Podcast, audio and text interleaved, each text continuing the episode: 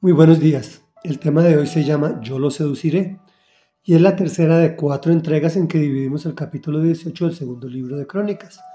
Estamos leyendo sobre la historia del rey Josafat quien agradó al Señor.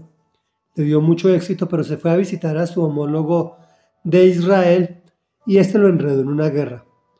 Él como era espiritual dijo que quería consultar con un profeta de Dios y le trajeron a Micaías. Y dice así, Micaías prosiguió. Por lo tanto, oigan la palabra del Señor. Vi al Señor sentado en su trono con todo el ejército del cielo alrededor de él, a su derecha y a su izquierda.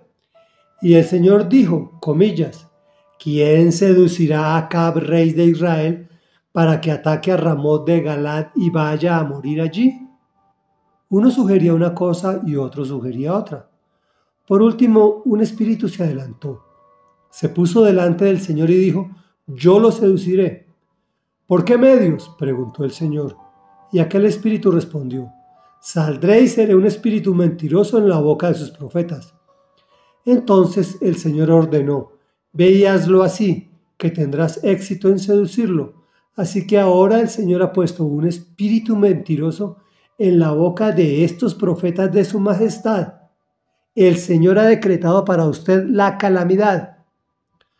Al oír esto, Sedequías, hijo de Kenaná, se levantó y dio una bofetada a Micaías. ¿Por dónde se fue el Espíritu del Señor cuando salió de mí para hablarte? le preguntó. Micaías contestó, lo sabrás el día en que andes de escondite en escondite.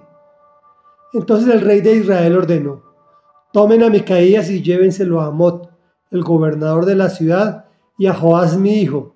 Díganles que les ordeno echar en la cárcel a este tipo y no darle más que pan y agua hasta que yo regrese sin contratiempos. Micaías manifestó, si regresa sin contratiempos, el Señor no ha hablado por medio de mí. Tomen nota todos ustedes de lo que estoy diciendo. Reflexión.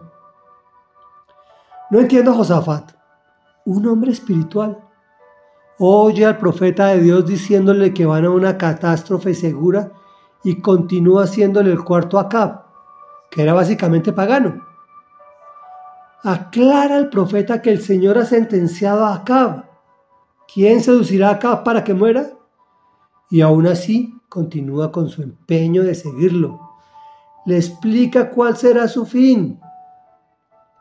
Será un espíritu mentiroso en la boca de sus profetas y persiste. Le hace el famoso muñequito de plastilina. El Señor ha decretado para usted la calamidad y ni aún así recapacita.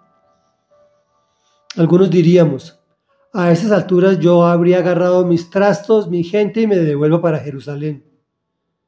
Pero desafortunadamente nos comportamos más, no digo como Acab, que era abiertamente enemigo del Señor, la pongo más suave, como el espiritual Josafat, quien debió preguntarle a Dios si él estaba de acuerdo con que se involucrara en una guerra en la que no tenía arte ni parte.